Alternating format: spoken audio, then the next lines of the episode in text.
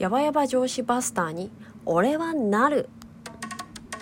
トントコトントコトントコトン。スイスイスイスイ。スイスイスイ。スイスイ水餃子のラジオ鍋今日もゆるゆるやっていきたいと思います。今日は本の紹介です。題名は良心を持たない人たちへの対処法。こちら良心っていうのはあの親じゃなくって良い心と書いて良心ですね。良心を持たない人たちへの対処法という本を読み終わりましたのでそちらの概要とですねあとは感想とか心に残ったことあと私が個人的に思ったこと付け加えたいことなどなどをつらつらと書いていきたいな書いていきたい違う話していきたいなというふうに思います。まず1番目内容要約なんですけれどもこちら Amazon からちょっと読ませていただきますと内容要約いきます。平気で嘘をつき涙で同情を誘い追い詰められると逆ギレ。自分にしか興味がなく他人を支配し続け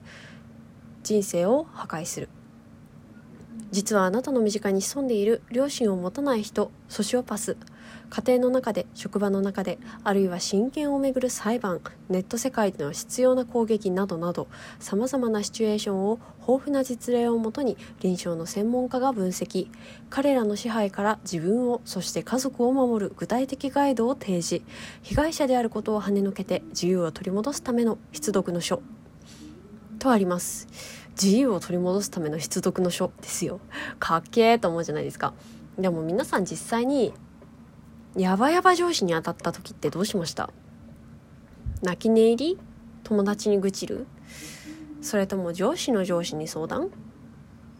どこに相談しましたか？そしてその相談の結果事態は改善されましたか？この本ではヤバヤバ上司スレイヤー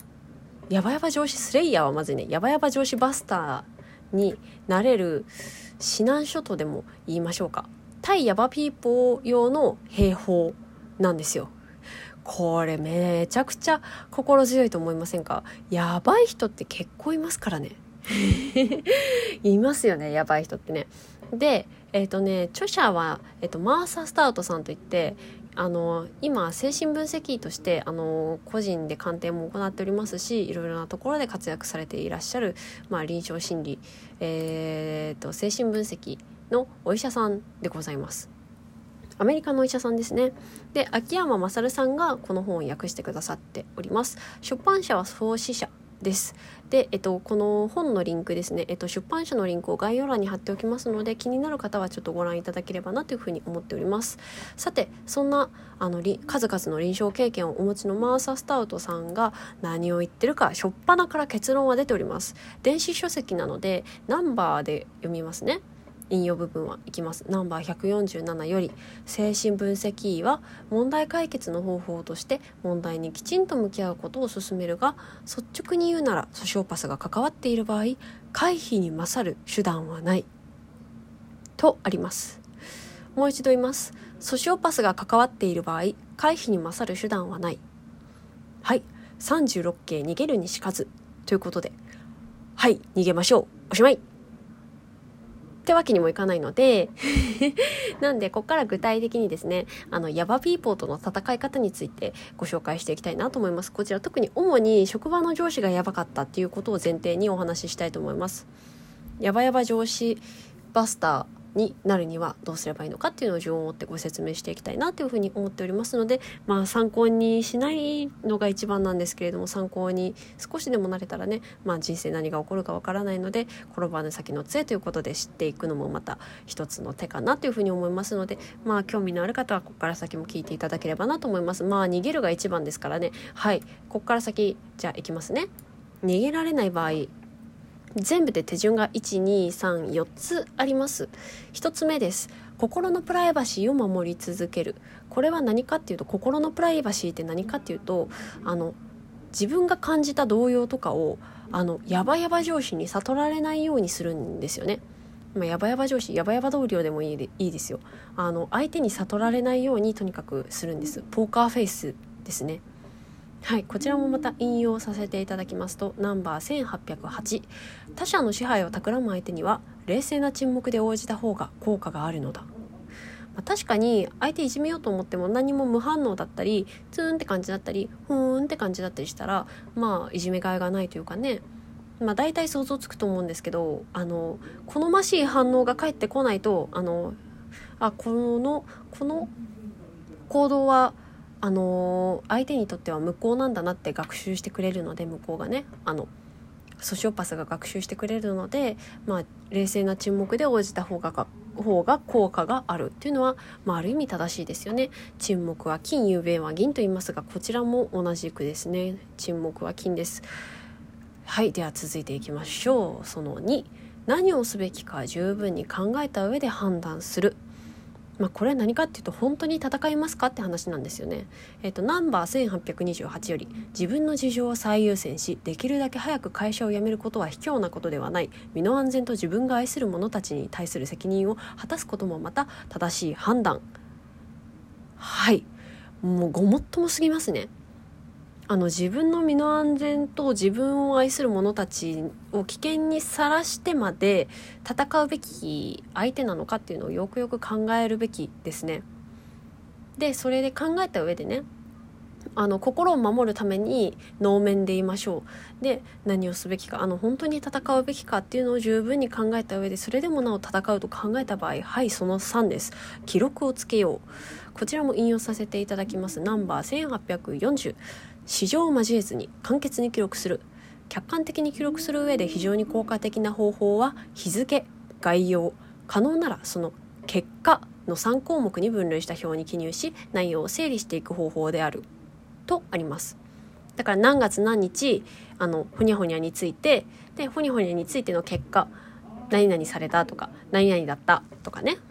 あの 3, 3つの分類に分けて簡潔に記していくことですね。うん、でこの記録っていうのはその相手から受けた攻撃を第三者に説明するのに非常に役に立ちますのでなるべく簡潔に分かりやすくあの市場を挟まずあの自分の感情被害者である自分の感情を乗っけないように淡々と事実だけを変えていくそっちの方がずしっときます。っていうか自分の心を挟むと問題の本筋から話がどんどんそれちゃうんですよね。やばいこいつがどんだけやばいのかっていう話をしているのに私がどんだけ傷つ傷ついたのかっていう話は、まあ、一旦関係ないのでそれはまた別のところで話すこととしてまず一旦やばい人の状況について客観的に整理していくっていうことをやっていくための記録をつけようということです。はいそれじゃあ最後いきましょう4番相談しようで相談しようなんですけどもこちら注意点がありまして相談してはいけない場所人というのがあります。部門っていうのかな。まずあの2つあるうちの1つが人事部です。これ意外ですよね。なんでかっていうとこちらもねあの本に書いてあります。ナンバー1855より。人事部が最優先するのは個々の従業員の支援ではないからだ。人事部は役員が社員を採用する準備を整え組織全員の処遇や制度の安定を図るために存在する。要は人事部って会社全体の利益を考えて行動するんですよ。だから会社あの会社にいる個人の問題はいちいちかあの構ってらんねえと。要はねそういう仕事をする場所じゃねえ人事部はと。そういう感じなんですよね。大体の人事部ってそうだと思います。なんで人事部に相談してもあんまり意味がないかもしれない。むしろ思った通りの結果は得られないかもしれません。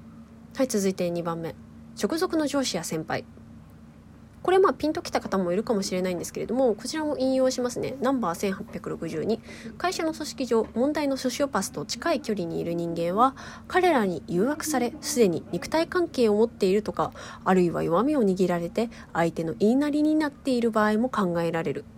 まあ、大体あのヤバヤバピーポーっていうのはあの上からの評価はめっちゃ高いんですよね。仕事ができるとか面倒見がいいとかね。あの本当の正体は知られてないから暴あの暴虐の限りを尽くせるのでね。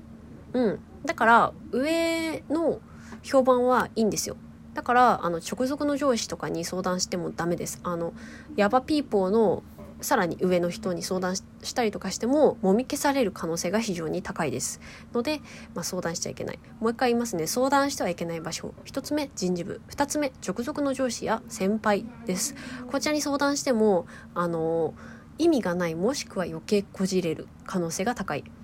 うーんじゃあどこに相談すればいいのさって話なんですけれどもえーと、この本では1つ回答を用意していてそれはこちらですね会社の上層部に近い役職者本書ではまあこの本ではねこちらを採用しているんですよね。で規模の小さい会社ならこれが一番有効だと思うんですけれども、まあ、でも実際にそんなことできないよって方も多いと思いますいや専務にそんな話を持ってくとかマジで無理だわとかいやそもそも私専務と連絡する術持ってないしみたいなとかねあると思うのでここからは私の意見ですのでちょっと考え方少し考え、うん、変えてみて考えた結果私の意見こうなりました。うんと被害者のために動かないと損をする人に動いてもらえばいいんじゃんってことです。うんと、具体的には損って何かっていうといや私のために動かなかったらあんたたちの評価下がるからねとかあんたたち仕事してないって見なすからねみたいな人たちのことです。じゃあそういう仕事をしている部署って何かっていうと2つあると思ってて1つ目が内部通報制度ですね。内部通報制度を使ってあのアラートが上がった場合は何かしら対処しなきゃいけないわけで内部通報制度に上げた内容すらもみ消された場合っていうのはもうそれこそあの労基署とかあの法律あの